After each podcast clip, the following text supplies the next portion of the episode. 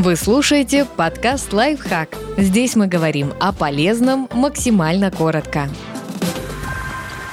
Что такое гибридная модель работы и как организовать эффективный процесс? Возможность свободно посещать офис, похоже, останется с нами навсегда.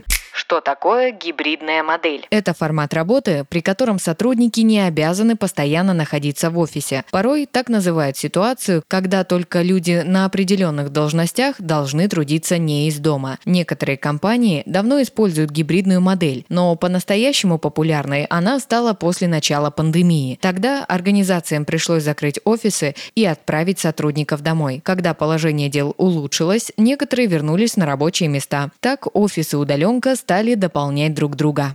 Как организовать эффективную работу, если вы руководитель компании? С умом распределите нагрузку. Для этого стоит провести общее собрание и поинтересоваться, какие задачи сотрудникам проще выполнять дома, а какие в офисе. Обсуждение позволит понять, как организовать работу. Четко определите график работы и обязанности сотрудников. Важно, чтобы в компании были ясные должностные инструкции. Создайте комфортную виртуальную среду. Заведите Manager и определите единый мессенджер для деловой переписки. Документооборот лучше перевести в онлайн. Также стоит установить четкие правила совещаний. Сделайте офис площадкой для тимбилдинга и совместного творчества. Обеспечьте работников всем необходимым. Выдайте ноутбуки тем, у кого нет домашнего компьютера, закупите копии программного обеспечения и оплатите расходы на мобильную связь и интернет.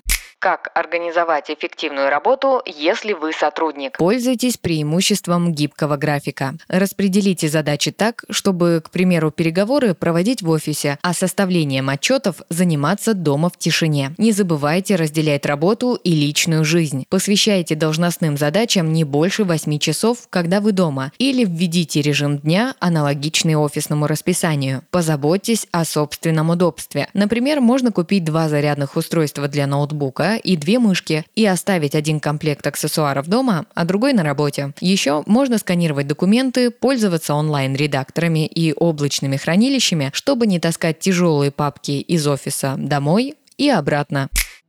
Подписывайтесь на подкаст «Лайфхак» на всех удобных платформах. Ставьте ему лайки и звездочки. Оставляйте комментарии. Услышимся!